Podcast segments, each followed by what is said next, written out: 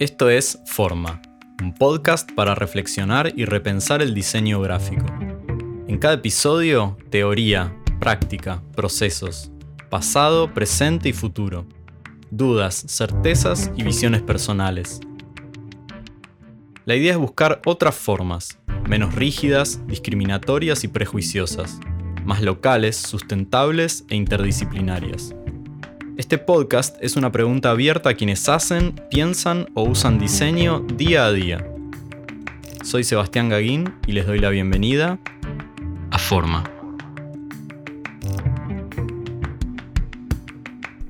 En este episodio invitamos a Enrique Longinotti. Arquitecto de formación, se dedica a la docencia e investigación del diseño gráfico desde hace mucho tiempo. Fue director de la carrera de diseño gráfico en la Universidad Nacional del Nordeste y en la Facultad de Arquitectura, Diseño y Urbanismo de la Universidad de Buenos Aires, donde además es profesor titular de las materias Morfología y Tipografía y en la Maestría en Teoría del Diseño Comunicacional. Recientemente defendió su tesis doctoral sobre el acto tipográfico y dirige la licenciatura en diseño en la Universidad de Itela. Hablamos con Enrique para que nos cuente su visión particular del diseño gráfico y su aprendizaje, la proyectualidad, la interdisciplina y el lugar de la teoría y la tecnología en el diseño. A continuación, la entrevista con Enrique Longinotti. Bienvenido. Em, y, si querés empezamos por el principio. Dale. que em, tu formación y, tu inicio fue como arquitecto, ¿no? Sí, sí, yo estudié arquitectura. Em, eh, una carrera larga porque en el medio pasaban muchas cosas y como que no eh, me peleaba con la carrera. Eh, y finalmente en, el último año de la carrera, de mi carrera, que llevó bastante tiempo, yo estaba, estaba muy obsesionado por, lo, por la representación. En esa, época dibujábamos los planos, ¿no? y yo me acuerdo que, por ejemplo, hacía experimentos, dibujaba con tiralíneas o con tecnologías antiguas y se se me borroneaba la tinta a propósito, hacía entregas de edificios o proyectos muy modernos, pero dibujados como siglo XIX. Y estaba muy obsesionado por esto que yo llamaba la arquitectura de papel, porque en realidad lo que yo sentía que me pasaba en la facultad es que no, no corregíamos arquitectura, corregíamos dibujos, ¿no? Este, literalmente dibujos. O sea, soportes, representaciones. Entonces, con un par de amigos con discípulos que estaban en arquitectura conmigo, empezamos a interesarnos mucho por el, por el diseño por los problemas de la gráfica. Y el diseño todavía no existía en la, facultad, en, FADU. Eh, así que esto era como, me acuerdo que sí cursé una electiva que era diseño gráfico, la daba Palito González Ruiz. Increíblemente daba una electiva, último año de mi carrera. Quedé muy, muy, muy contento con esa experiencia y bueno, eso fue así, terminé la carrera, estaba trabajando con unos amigos, este, estaba también, me había encerrado también a pintar, tenía varias cosas. Y de golpe empecé a hacer docencia en arquitectura y por un cruce de un conocido de arquitectura me dice, che, mira, vos te interesaría, yo estaba en la parte de morfología, te interesaría la morfología, diseño gráfico, y luego, qué sé yo, vamos a ver qué onda. Y, me acuerdo que, que, entré como así, estaba como tercer docente ad honorem, viste, una cosa así. La, combinación, digamos, del acto de enseñar o de estar en contacto con alguien que está aprendiendo con una disciplina, no la profesión, sino la disciplina que se estaba construyendo realmente en la FADU, ¿no? Porque creo que la construcción de la disciplina en la FADU tuvo que ver con que fue una carrera que se alojó en una facultad de arquitectura, que tenía la, la densidad de lo proyectual como eje, y le dio, le, dio una, le dio una exigencia a todas las carreras de diseño que aparecieron en la FADU en el 85 y en el 89, sobre todo, esta exigencia, este deber ser de definirse desde una proyectualidad, cosa que quizás otras carreras de diseño gráfico en escuelas o universidades de arte no tuvieron. Entonces, FADU tiene esa marca de origen que fue muy discutido, yo tengo las, clasificadas las guerras, las guerras entre arquitectos y diseño gráfico duraron 10 o 12 años, en ellas participó yo, Rubén Fontana, qué sé yo. Participamos mucho, el tema era que si si había que desvincularse el grito de, independencia frente a la arquitectura o no, pero realmente creo que fue una marca de origen. Así que esa fue la primera, como un rito de pasaje, ¿no? Entrar en una carrera que estaba en formación. Tuve, yo me sentí afortunado, me siento afortunado porque era un lugar, viste, cuando te toca un lugar en un momento adecuado, y creo, en mi caso, por mi vocación latente, una persona adecuada para eso, que era había que pensar, por ejemplo, una morfología para el diseño gráfico. No existía eso. Había una gran tradición morfológica de arquitectura, pero no para el diseño gráfico o para otros diseños. Esa construcción eh, te agarra en un momento genial, porque dar clases tenía que ver con eh, un guion, crear un guion. Viste los programas en algo muy, muy etéreo, muy, muy, muy primario.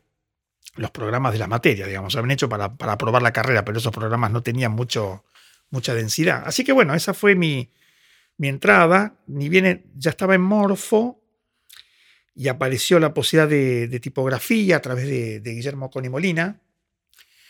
Eh, y yo tenía una obsesión desde niño con el tema eh, de las letras y la, escritura, el acto de escribir, ¿no? Eh, y también los signos. Y, este, y dije, bueno, esto también. Entonces, de alguna manera, Morfo y tipo, morfología y tipografía, como, como dos campos disciplinares que flanquean eh, a la presunta centralidad de, del diseño gráfico. Por alguna razón fue así, tuve una especie de esquizofrenia inicial y, dicho muy el tema, el problema de lo, de lo visual y el problema de lo, de lo, de lo legible, el problema de, lo, de la forma y el problema del texto. Son las dos cosas que me, me obsesionaron y me metieron eh, en el mundo del diseño gráfico, pero sobre todo vinculado desde esta experiencia de tener que, pensar la construcción de eso, porque también con tipografía, si se quiere, eh, un origen muy distinto a morfología. Morfología es una materia que eh, González Ruiz cuando crea la carrera la pone como con dos niveles anuales, que fue una decisión única, no hay ninguna, ninguna materia de morfo de las otras diseños tienen anualidad, arquitectura tenía y la perdió, en diseño gráfico quedó. Pero tipografía venía de, un mundo distinto, de un mundo de un hacer, eh, eh, con gente como Andralis o el propio Rubén, este, etcétera, que, entendían que lo tipográfico era, eh, un núcleo duro en sí, pero sin tradición universitaria. Y mm, la inscripción de la materia en la carrera, al día de hoy, para mí, es uno de los temas que más me interesan del conocimiento tipográfico, que tuvo la peculiaridad de que ni bien se lo incluyó como materia obligatoria, casi te diría, si pasó rápido la película, en mismo momento aparecieron las computadoras personales, aparecieron las Mac. Y todo lo que se decía de tipografía hasta ese momento hace pluk y se cae como un castillo de naipes, un conocimiento idóneo que de golpe se volatilizó en, en muy poco tiempo.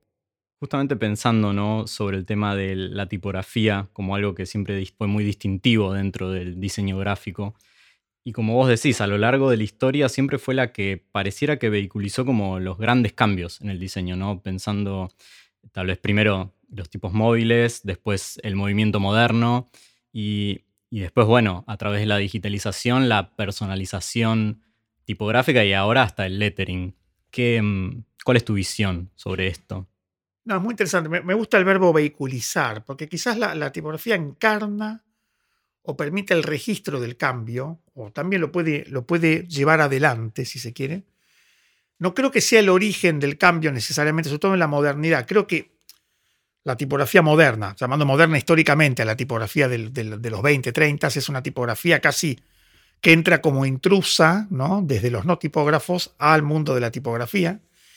Eh, y trae un poco, digamos, la, el, aroma nuevo del, diseño, ¿no? Del, graphic design y el diseño como, como nuevo paradigma visual. A mí siempre me llamó la atención los avatares de la tipografía, los cambios en su propia esencia técnica y sin embargo la pervivencia, la persistencia ¿no? de, de, aquel paradigma. Entonces, en un punto es un lugar extraordinario, sobre todo es un lugar donde se, en, por lo menos en mi modo de verlo, se cruza todo el mundo del, diseño que parecería pertenecer solamente al orden de lo visual o de lo perceptivo en términos de imagen con el mundo de, la, lo textual. ¿no? Y el mundo de lo textual opera como anfibio, es, visual pero deja de serlo, ¿no? Como decía alguno de estos eh, tipógrafos de, de Migré, eh, la tipografía cuando la lees se disuelve como una aspirina en el agua, ¿no? desaparece el signo y estás leyendo. Eh, cuando no desaparece el todo, estás leyendo y mirando, eso, el lettering, ¿no? Hay como zonas de resistencia interesantes. Volviendo al, ambiente de la educación universitaria que, estabas hablando antes, Em, alguna vez te escuché hablar sobre tu visión de la educación universitaria del diseño como una usina más de experimentación e innovación, en lugar de únicamente formar profesionales para satisfacer las demandas del mercado. Una primera consideración más teórica es que la expresión diseño gráfico es de una inestabilidad asombrosa, digamos, ¿no? Sea, creo que fue Dwiggins el primero que habló de graphic design en los 2030s. No existía graphic design, era lo inventó él, un tipo que también hacía títeres, ilustrador, un tipo muy genial, eh, americano. Eh, o sea, no estaba, no, tenía ese nombre en Bauhaus, no, no, no, no formaba parte de ese. Y para mí es una construcción inestable, tan inestable que el impacto de la digitalidad puso a la palabra gráfico muy en.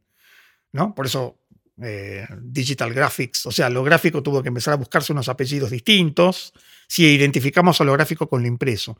Entonces, desde el vamos me parece que la, la expresión diseño gráfico era inestable como es inestable una, una cosa atómica, ¿viste? Eso es lo primero que a mí me llamó la atención con diseño gráfico, cómo se construía el diseño gráfico disciplinarmente, de cuántas cosas tenía que abrevar.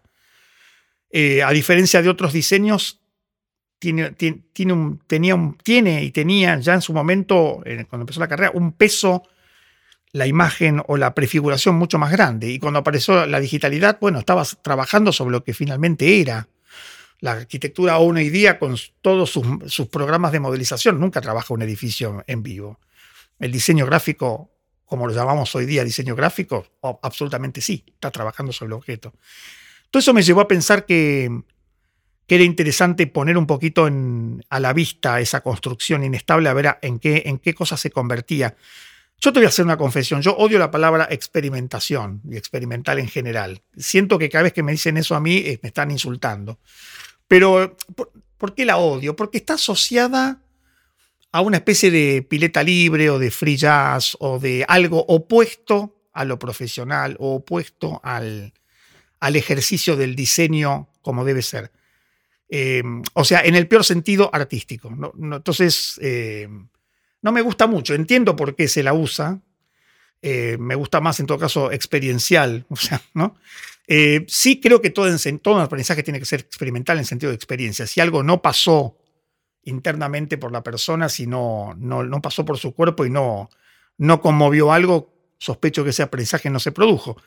Pero sí, contestando a tu, a tu comentario, a tu pregunta, yo creo que em, em, es, indispensable en una formación universitaria poner en, en, tela de juicio los saberes eh, organizados no habría otro sentido. ¿Por qué habría que estudiar diseño gráfico en la universidad si no fuera así? Digamos, si es cuestión de aprender eh, técnicas, destrezas, eh, habilidades generales, lo puedes aprender al lado de otro diseñador. De hecho, así se aprendió durante mucho tiempo. ¿Qué razón habría para que el diseño gráfico se estudie en, nada menos que en la universidad? Algo también bastante atípico en el mundo, ¿no?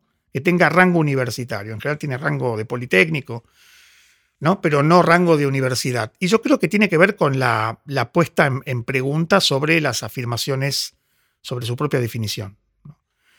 Así que esa es mi primera conexión con la posibilidad de, experimentar, o en todo caso de, hacer crítica. ¿no? Y la mejor manera de hacer crítica en una actividad que está conectada con un hacer es probar a hacer cosas no, no previsibles, ¿no? cuyos resultados yo no conozco previamente, por ejemplo. En ese sentido, sí, experimentos es una palabra interesante, sí. Retomamos la idea del laboratorio. Pero centralmente por eso, y porque creo que el tiempo un poco me dio la razón. Es decir, cambiaron tanto las condiciones de qué es el diseño gráfico. Y entonces, evidentemente, si todo el sistema de piezas y lo que el mercado encarga se transforma y cambia, entonces hay que buscar la esencia de lo que es el diseño gráfico o el diseñar en algún lugar quizás menos evidente, menos obvio, menos pasajero. Por eso, vuelvo a lo que decía hace un rato, me interesaron estas dos materias porque eran dos materias donde yo no tenía por obligación que desarrollar piezas de mercado. Eh, bueno, me parece entonces interesante hablar de, que desde hace poco dirigís una nueva carrera, que es la licenciatura de diseño, así que a secas, diseño, eh, en la Universidad de Itela.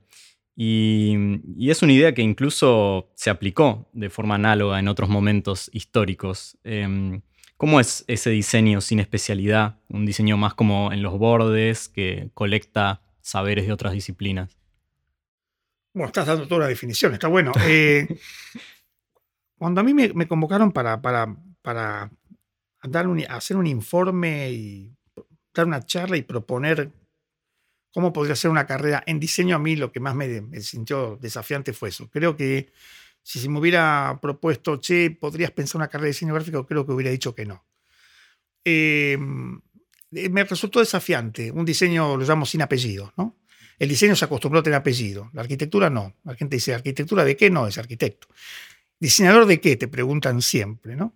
Entonces me parecía interesante esta recuperación del núcleo del diseño como un núcleo epistemológico, intelectual, conceptual, proyectual propio, que lo tuvo, que siempre estuvo, digamos, ¿no? Porque precisamente los apellidos, sabés que en los últimos 20 o 30 años los apellidos han crecido como a 70, qué sé yo, de, UX design a diseño universal, diseño para innovación social, eh, en, fin, son eh, ¿cuál es, cuál es el apellido correcto, ¿no? De qué, de qué. Entonces, esta idea de una carrera en diseño a mí me gustó mucho y un poco es cierto lo que vos decís. Yo siento que es retornar a una a cierta esencia, a cierto centro, pero también explorar los bordes, entenderlos como bordes. Em, para mí es una carrera de diseño integral o integrado. Algunas veces me preguntan si es general o generalista. Yo creo que no, creo que es integrador, integrado. Eh, lo primero que yo creo que la carrera para mí significó cuando tuve que empezar a pensar en el plan de estudios, eh, en el cual trabajé mucho con, Marta Almeida, fue eh, desalambrar los contenidos de diseño que estaban encerrados en corrales distintos, por ejemplo, en, la, FADU. Es raro que vos, estudiando diseño gráfico, te cruces alguna vez con un diseño industrial en algún trabajo. Es increíble, después de 35 años, la interdisciplina, bien, gracias. ¿no? Es, no, es para mí eh, evidente, ¿por qué no?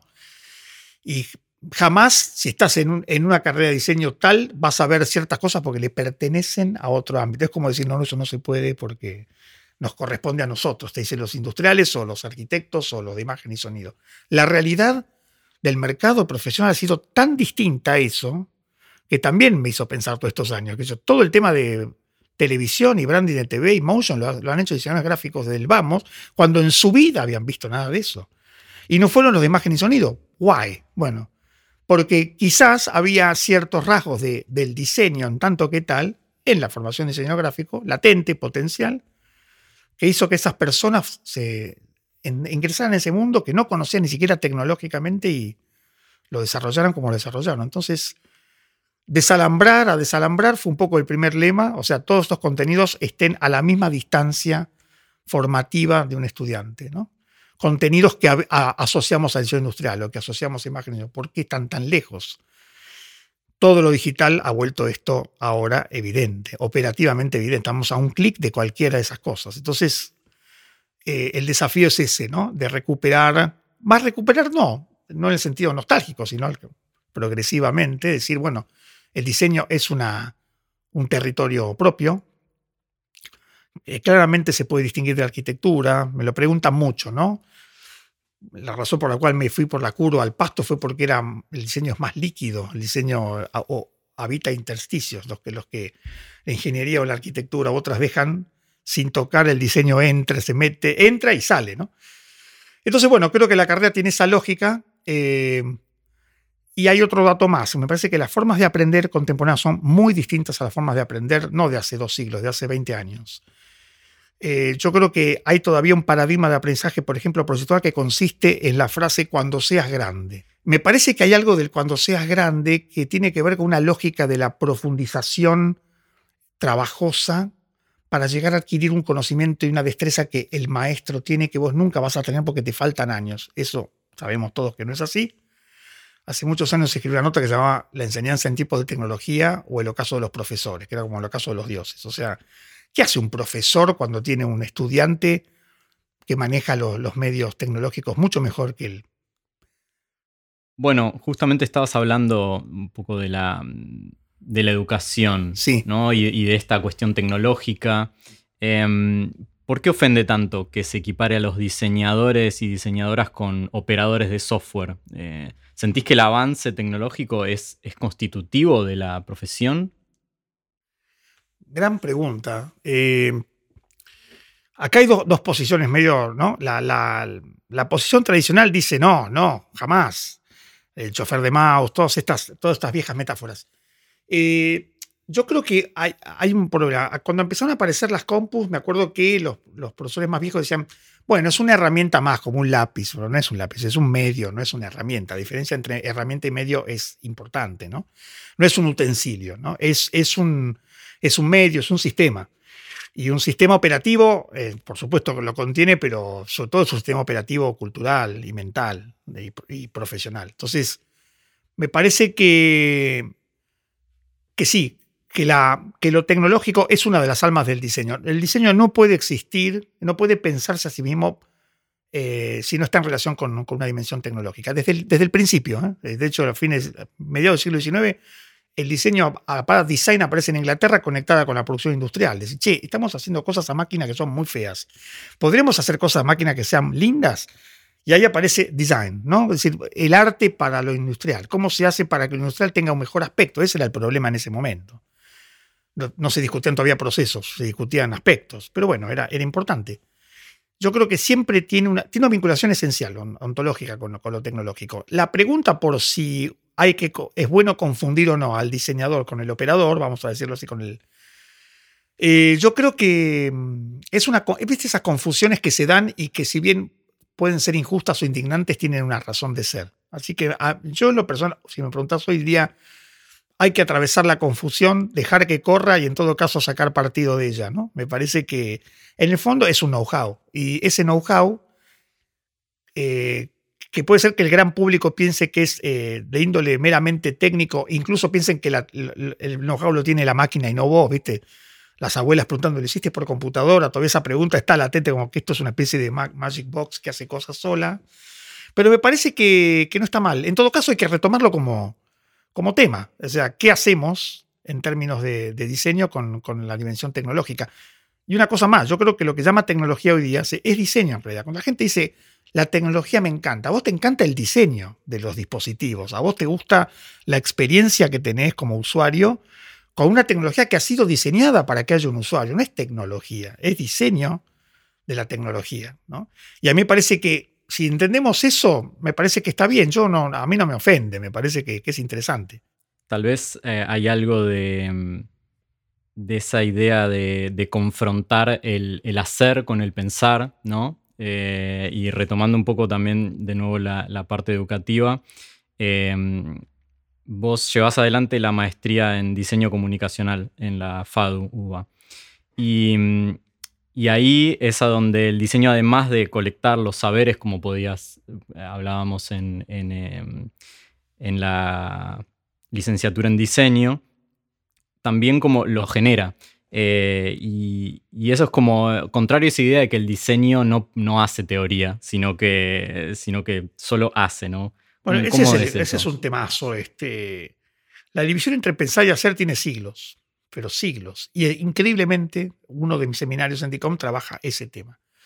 Esta gran división entre pensar y hacer, que es como una división eh, no solo intelectual, sino social, política, económica, en el cual eh, hay un grupo de, seres que piensan y hay otro grupo de seres que, que hacen, que están relacionados con la viejísima división medieval entre artes liberales y serviles. Las artes liberales operan en el pensamiento, no tocan cosas, no tocan dinero, no tocan materia, y las artes serviles o mecánicas tocan materia, operan en el mundo físico. Eh, y esa división, que es una aristocracia, una aristocracia y un, proletariado, digamos, más o menos, este, perduró y atravesó y atravesó la modernidad y todavía hoy esa división es paradigmática. Al diseño se lo pone se lo, se, lo, se lo manda al, mundo de los que hacen, ¿no es cierto? Este, y yo creo que esa, esa condena a, ese, a esa especie de, purgatorio de los que hacen, eh, expulsados del paraíso de lo que piensan, muchas veces se ejerce de los que, de los que piensan. Yo creo que hay algo de, de, cómo se entiende el pensamiento hoy en día que me parece también un poco patético, digamos, un pensamiento que no tiene capacidad de, de producir cambios o de, de hacer, ¿no? de transformar cosas o transformar mundos, es un pensamiento un poco autista, ¿no? Y me parece que es ese pensamiento entendido desde el punto de vista solamente analítico, ¿no? O sea, estudio lo que hace otro y, doy, y hago una, ¿no? Elaboro una crítica, por ejemplo, pero muy lejos del riesgo de, un pensar que genere cambios, que genere transformaciones. Así que yo claramente no creo en esa división. Creo que el pensamiento tiene, así como se habla de inteligencias múltiples, el pensamiento tiene múltiples maneras de, expresarse y, el, y un hacer pensante es un hacer de, una inteligencia tremenda, digamos. Nuestro mundo contemporáneo está hecho de eso. Entonces, es muy gracioso cuando alguien critica, digamos, eh, el hacer tecnológico, técnico y, y usa un dispositivo. Eh, me, causa, me da un poco de ternura. Sinceramente me da un poquito de ternura porque estás operando un sistema operativo que te sostiene y que permite que tu propio pensamiento se comunique.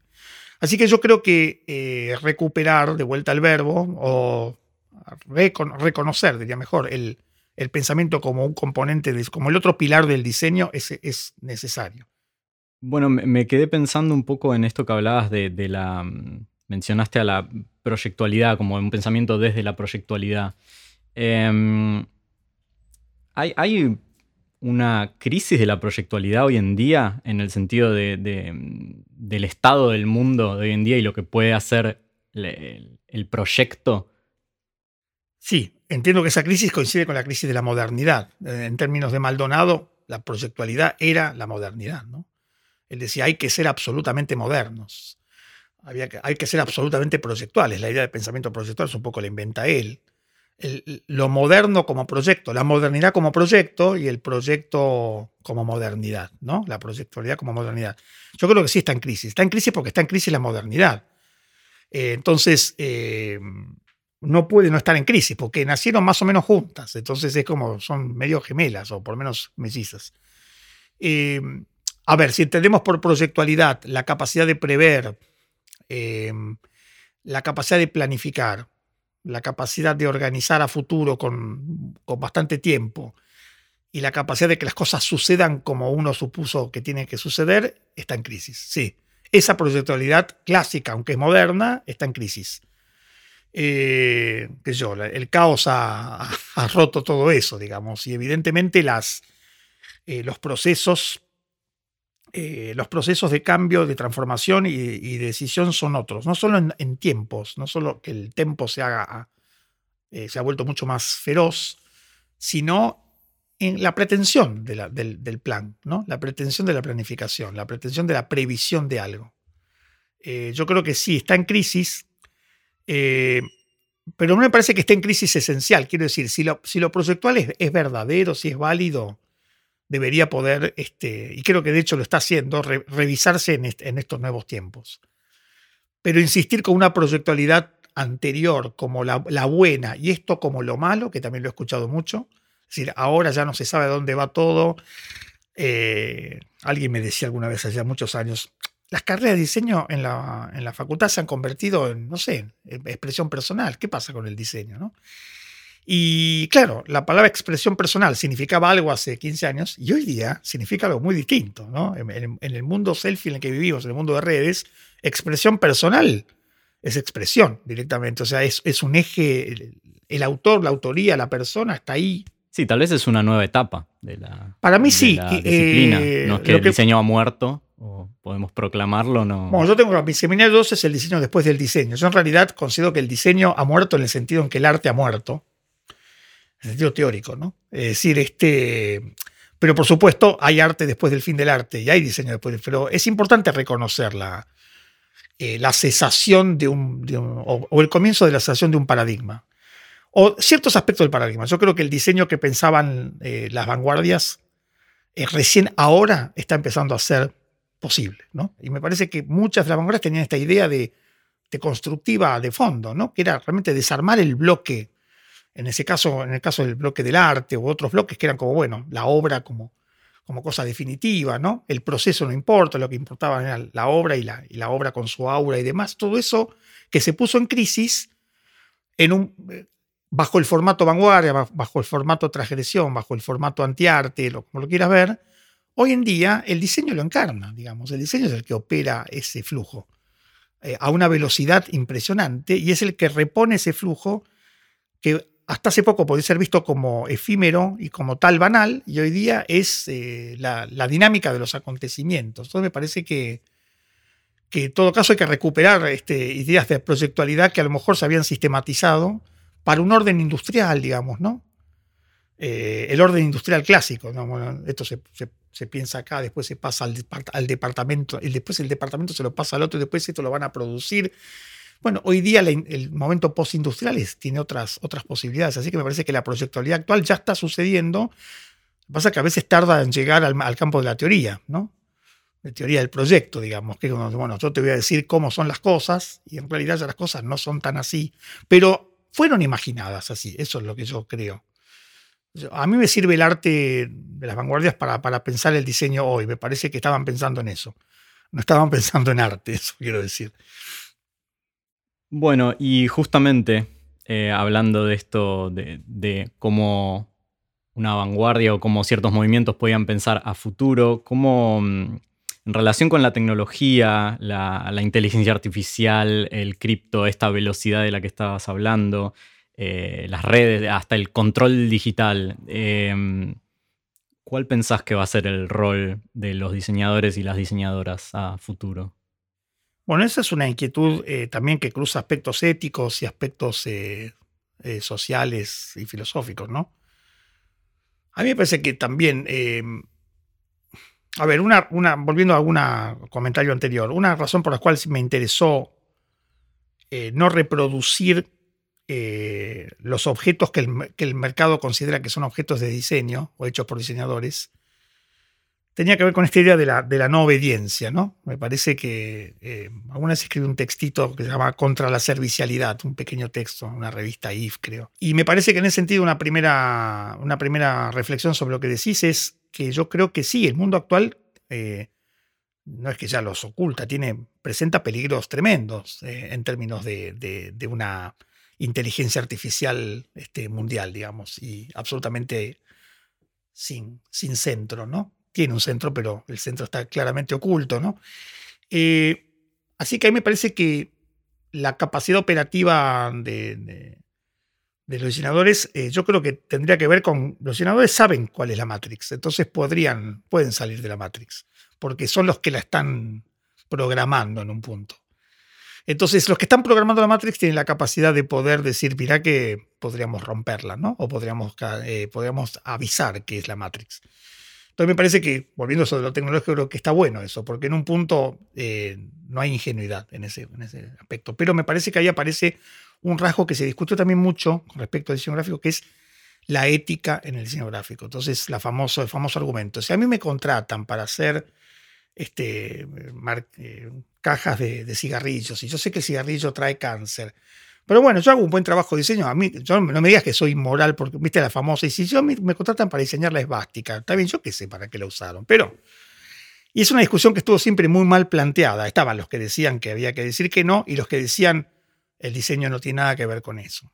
Este, a mí me parece que, en todo caso, ese aspecto de lo que está pasando hoy en día, digo, esta preocupación filosófica, ética que nos puede dar lo que está pasando hoy en día, eh, puede ser actuada, accionada desde el diseño, eh, también revisando qué proyectualidades querés poner en marcha, digamos, ¿no? ¿Qué, núcleos de resistencia podés trabajar como para que lo hegemónico eh, no sea solo lo hegemónico, digamos. ¿no?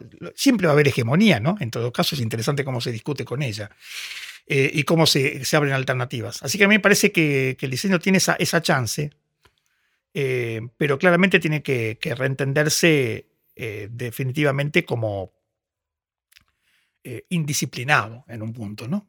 Si, si, si algunos o algunas quieren ejercer esa, esa dimensión, la indisciplina, digamos, ¿no? Que es decir, bueno, eh, se puede abrir algo nuevo, se puede, sabiendo que es momentáneo, ¿no? Eh, sabiendo que sabemos que, el sistema contemporáneo eh, factoriza todo, digamos. Qué bueno esa idea que tenés para reventar el sistema. La podemos vender rápidamente. Para este, vender más. Sí, sí, Bueno, habrá que seguir este, operando en otro punto, pero creo que eso fue un poco el, el lema de lo que fue la, vanguardia, digamos, eh, a fines del 19, principio del 20, es este, bueno, ahora toca esto, después veremos qué hacemos. Eh, eternizarla tampoco tiene sentido, por eso esa proyectualidad habría, que revisarla y el diseño hay que revisarlo como tarea, en todo caso, de, disrupción en ese sentido como tarea que puede tener una carga ética en ese punto, porque la tuvo siempre también, ¿no? De alguna manera entendió que, que podía cuestionar situaciones, pero no, no tiene sentido cuestionarlas eh, por fuera del sistema, creo que hay que cuestionarlas desde adentro.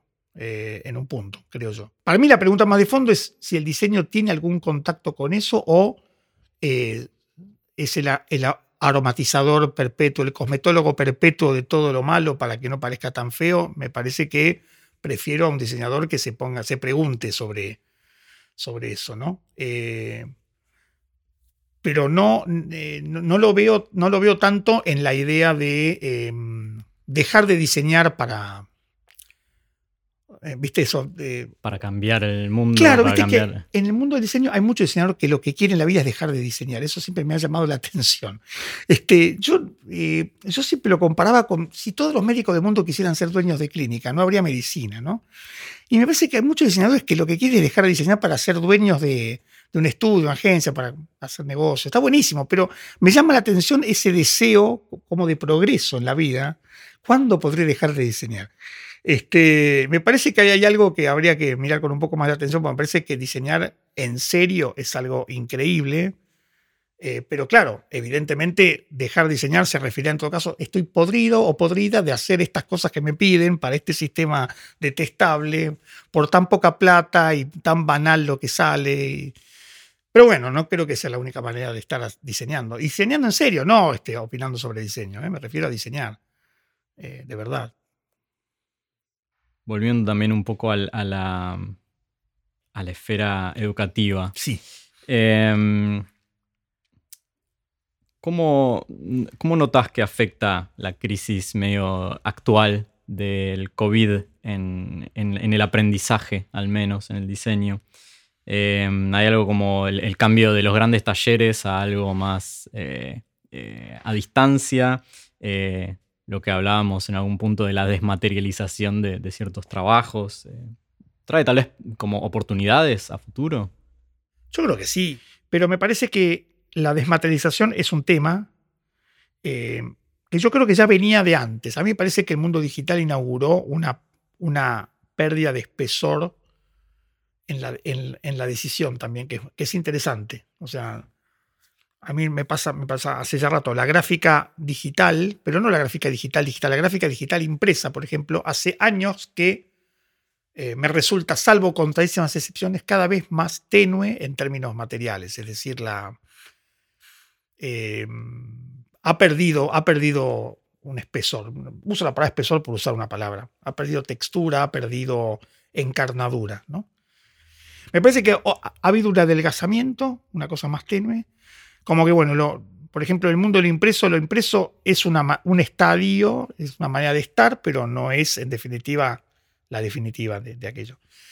Creo que eso con esto que está pasando se ha vuelto eh, evidente. Ahora, también hay tipos como Flusser que piensan que no es una cultura desmaterializadora sino que es una cultura materializadora. Es decir, hoy en día tenemos mucha más capacidad de pensar formas y luego ver cómo las materializamos. O sea, se ha invertido, ¿no? Antes el paradigma era, dada, dada una materia, le voy a dar forma, ¿no?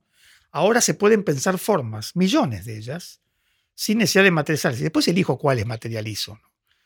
Eh, entonces me parece que eh, el circuito cambió. Em, yo creo que en lo digital en un punto a mí me está pasando, por lo menos en la, en la enseñanza, empieza a ser una materia. ¿no? La digitalidad es material. Yo, uno empieza a entrenarse a ver eh, un, proyecto digital y lo, lo a ver también materialmente. Hay mejores y peores usos de la materialidad digital. Así que creo que es una rematerialización en todo caso. Em, y me parece que sí también es probable que se den de baja muchas, eh, muchas encarnaciones de, lo, de, del diseño en determinados materiales, creo que van a empezar a, sufrir una, una retirada, una retirada de lo, indispensable y quizás eh, recuperen una, una, potencia en otro, en, eh, significativa. ¿Viste? Pasó con la escritura, la caligrafía. La escritura se convierte en caligrafía para todos después de la imprenta. O sea, digamos, escribir empezó a ser un arte cuando era más fácil y más rápido escribir a través de una máquina de escribir. Entonces, bueno, y pasó con muchas otras tareas ¿no? y actividades donde de golpe dejan de ser indispensables o necesarias y adquieren otro, otro valor. Así que en ese punto yo todavía lo estoy viendo, la verdad que no sé cómo va a terminar. Y en, la dinámica también con... Bueno, ese es el otro aspecto. La dinámica, la nueva socialidad eh, digital es todavía un, work in progress. Y me parece que ahí hay algo interesante. Si hasta hace un año y medio la enseñanza de diseño, por lo menos en Argentina, se la entendía como de cuerpo presente, a veces en un sentido fúnebre también, porque solamente estaba el cuerpo, viste, como el ataúd, la persona no estaba ahí, ¿no? Hoy día, ¿cómo ¿qué hacemos con la enseñanza de cuerpo ausente? Y me parece que hay que mirar qué pasa. Yo creo que veo gente que, tanto del lado del alumno como del, docente, que tiene una capacidad enorme de aprovechar ese nuevo canal de diálogo, y gente que le, cuesta muchísimo. De hecho, gente que me ha dicho, gente que trabaja conmigo, que realmente no le cuesta muchísimo adaptarse a. Eh, no, le encuentra el encanto, perdió el aura, eh, no sabe cómo relacionarse con él, no sabe si está ahí, ¿viste? Si vos tenés alguien, vos estás hablando con 10 personas y vos le decís si entendieron, eh, qué opinan de esto. Vos, la gente hace caras, pone una posición del cuerpo, te están transmitiendo algo. En, esta, en la pantalla, si la persona no habla, vos no sabés si está queriendo decirte algo, no te está diciendo nada. Entonces tiene que hablar, ¿viste? Hay como... Y esta obligatoriedad de hablar para lograr transmitir eh, algo de lo que estoy pensando, sintiendo, quizás recupere, por ejemplo, eh, esta oralidad que viste que en Argentina, en, en, el campo del diseño, el estudiante es bastante afásico, es alguien que le cuesta mucho hablar. No sé bien por qué, pero hay como una vergüenza espantosa y, ¿no? Eh, y en general, viste, los docentes dicen, bueno, alguien que sabe y termina diciéndolo uno porque hay un vacío eh, que no se puede llenar. Así que yo creo que esa interacción está en proceso. quería saber en qué, más allá de obviamente las clases que, que estás dando en todo esto que estuvimos nombrando, ¿en, qué estás trabajando hoy en día? Y estoy trabajando en otros, en otros proyectos de, de, formalizar algunas de esas cuestiones en, otros términos. ¿no? A mí siempre lo, teórico me fascinó mucho y, me parece que, el aprendizaje que tuve en todos estos años de enseñanza, la verdad que fue para mí un gran, es un gran aprendizaje, me permitió poder pensar en términos teóricos con, con, un poco más de calibre. Y ahora me dan ganas de... Estoy en eso, más que nada. Estoy tratando de, de que aparezca esa actividad de mi. Eh, enseñar lleva mucho tiempo, aunque la gente crea que, viste, cuando decís, doy clase, ah, ¿y de qué trabajas? Estoy dando clases, Viste que hay una pregunta como que parecía que fuera un hobby. Lleva mucho tiempo, mucha energía, muchísima energía, aparte trabajar con grupos, organizar materias, guiones, carreras, es mucho trabajo lo hago con, gusto porque me gusta muchísimo profesionalmente, eh, así como me parece que lo teórico y el pensamiento y lo abstracto y lo proyectual es clave, eh, me parece que la, sensibilidad eh, como mínimo visual, pero también que me fascina la música, pero digamos, como mínimo visual es, es una forma de conocimiento, no es solamente un, un lujo, no es como, sea, que, que sos un tipo sensible, qué bueno, parece que hay algo ahí que tiene que ver con eh, con la belleza de, las posibilidades y la belleza de las personas y de la interacción con las personas, eh, que me parece que es, extraordinario, que yo creo que el diseño lo tiene, ¿no? Quiere decir que hay algo ahí, por eso yo me, no me gusta mucho cuando la gente dice esto es solamente estético, me parece que es un grave error, lo estético es algo muy serio. Lo estético en serio es algo muy serio, ¿no? No es eh, lindo o feo, lo estético es otro tema y es, un, es una zona eh, clave. Es como, tiene el peso de la ética también, digamos, ¿no? lo estético define, define una calidad de vida, ¿no? Eh, es la calidad de vida. La estética de la vida de las personas. Y me parece que el diseño opera en ese punto. A veces mal interpretado, como que, bueno, es solamente la apariencia o si quedó bonito o no quedó bonito en términos masivos. Bueno, sí, me, gustó lo que dijiste, me pareció muy poético eh, sobre la, la visualidad y el diseño en ese, en ese lugar. Sí, porque en este famoso pensar y hacer también lo visual siempre, la imagen siempre, la imagen como emblema de eso, ha sido visto siempre como algo menor, ¿no? Como algo mentiroso, engañoso, para, para giles, ¿no? Para, para engañar gente. En cambio, la cosa es más bien ciega, eh, secreta, este, solo unos pocos la pueden entender. A mí me parece que la, lo visual, en todo caso, como encarnación de lo estético, es, es clave. Es clave porque también tiene que ver con el, cuerpo, tiene que ver con la corporalidad, tiene que ver con la con el habitar, con los respetos, con la, no sé, con algo muy, muy hermoso, muy bello que, que no está en las palabras, que no está en, lo meramente teórico, que no está en los reglamentos y que está en otro lado. Yo creo que las grandes culturas y las grandes civilizaciones en sus mejores momentos eh, han, pensado esto, ¿no? Han pensado esto. Bueno, Enrique, eh, no sé si te quedó algo en el tintero, algún tema, creo que hemos cubierto de todo un poco. Eh, yo decía hace un rato que a cierto momento de la vida uno eh, se vuelve irremediablemente autobiográfico porque en definitiva tenés bastante rodaje.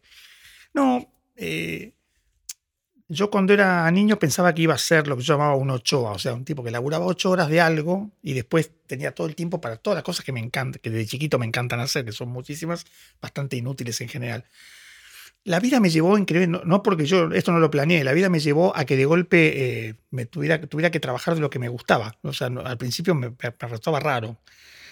Y mm, a mí me parece que, hay algo ahí eh, de descubrimiento, como mi ingreso al mundo del diseño, que fue un, fue un descubrimiento, fue un, momento de color, así una ventana que se abrió, yo creo que, que, eso es, es, una, es una clave, ¿no? alguna vez pensé al diseño como el arte de lo nuevo, ¿no? Como, como, como algo que está vinculado a lo nuevo en el sentido de, de, lo nuevo cuando aparece como tal, de la, ¿no? no de la novedad.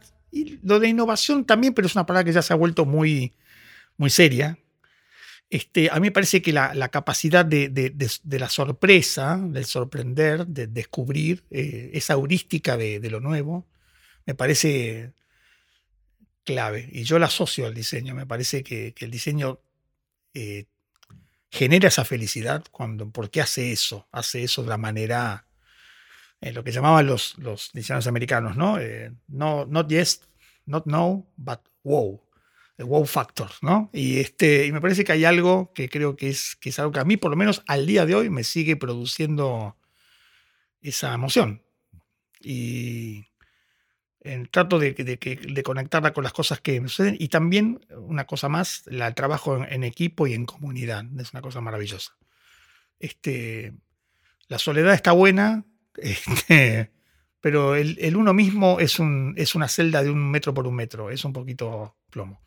Es un poquito repetitivo y me encanta la interacción con otros, el diálogo con otros. Este, y ese disfrute comunitario me parece lo más.